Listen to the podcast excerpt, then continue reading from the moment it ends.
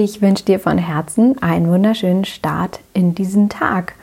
Heute, am 20. Dezember, haben wir jetzt ja nur noch vier Tage bis Weihnachten und deswegen wird es heute in der Inspiration darum gehen, wie du denn jetzt deine Geschenke verpacken kannst. Wie geht das in nachhaltig? Denn du kennst wahrscheinlich dieses klassische Szenario von einem riesen Wust an Papier auf dem Boden, was dann abgerissen wurde von Geschenken und was du dann einfach nur entsorgst. Und das ist natürlich wahnsinnig schade. Es kostet unglaublich viel Geld und Ressourcen, dieses Weihnachtspapier jedes Mal zu kaufen und ja, herstellen zu lassen, danach wegzuschmeißen. Das ist unfassbar schade. Und es gibt zum Glück wunder, wunderschöne Alternativen, die total easy sind, die man nur einfach einmal kennen muss, um sie dann in das eigene Leben zu etablieren und äh, da neue Wege zu gehen. Und diese alternativen Verpackungsideen teile ich jetzt mit dir. Und das sind zum einen Dinge, die sowieso schon da sind. Das heißt also, du kannst mal schauen, ob du vielleicht Stoffe da hast oder Stoffbeutelchen da hast, die du einfach nutzen kannst, um da ein Geschenk reinzutun und um das zu nutzen. Du kannst aber auch die Sache an sich, also das Geschenk als Verpackung selbst wirken lassen. Dann gibt es die Möglichkeit, dass du einfach Zeitungspapier zum Beispiel nimmst und das mit einem Naturband umwickelst und dadurch äh, schließt. Denn es muss kein ähm, Plastik-Tesafilm sein, um ein Geschenk zu verschließen. Auch daran möchte ich dich nochmal erinnern, dass es natürlich auch manchmal reicht, Dinge einfach nur zu falten oder aber ein Band drum zu machen. Was wir in Bezug auf Bänder machen, ist wirklich diese ganzen Bänder zu sammeln in einem kleinen Kästchen und uns daraus dann immer wieder munter zu bedienen. Und dieses Kästchen wird nie leer. Da kommt immer wieder mal was rein, dann wandert wieder was raus. Und so werden die Dinge wirklich immer wieder benutzt und wandern hin und her.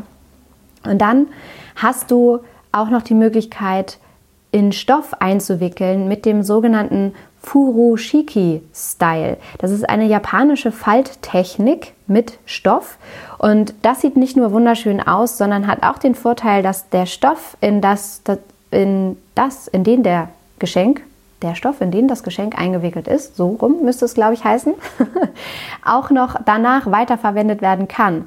Klassischerweise wird in Furoshiki zum Beispiel auch ein ähm, Lunch eingewickelt, also ein Mittagessen zum Beispiel, wo dann also dieser Stoff aufgemacht wird und dann gleichzeitig als Unterlage, als Servierte dienen kann, also auch da multifunktional ist.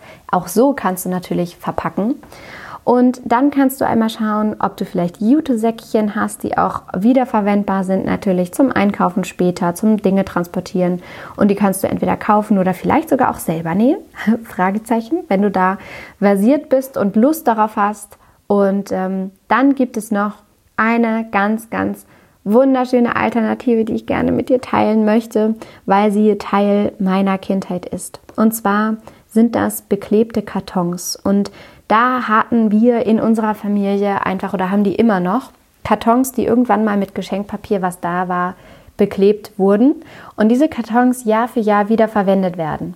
Und das hatte die, den Vorteil, dass Geschenkpapier aufgebraucht wurde. Und es hat aber natürlich eben auch den Vorteil, dass diese Boxen einfach immer wieder verwendet werden. Und dadurch auch Rituale, Traditionen, Erinnerungen wach werden. Denn die Boxen hatten unterschiedliche Größen, die hatten unterschiedliche Farben, unterschiedliche Formen. Und es gab natürlich über die Jahre hinweg dann auch irgendwann Lieblinge, die entstanden sind. Und dann hieß es immer, oh, ich will aber die große bunte Box mit den ähm, äh, bunten ähm, Kästchen drauf.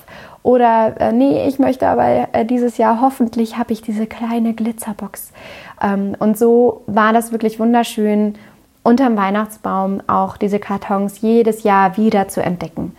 Und das kann ich dir nur ins Herz legen, ist wirklich eine wunderschöne Variante.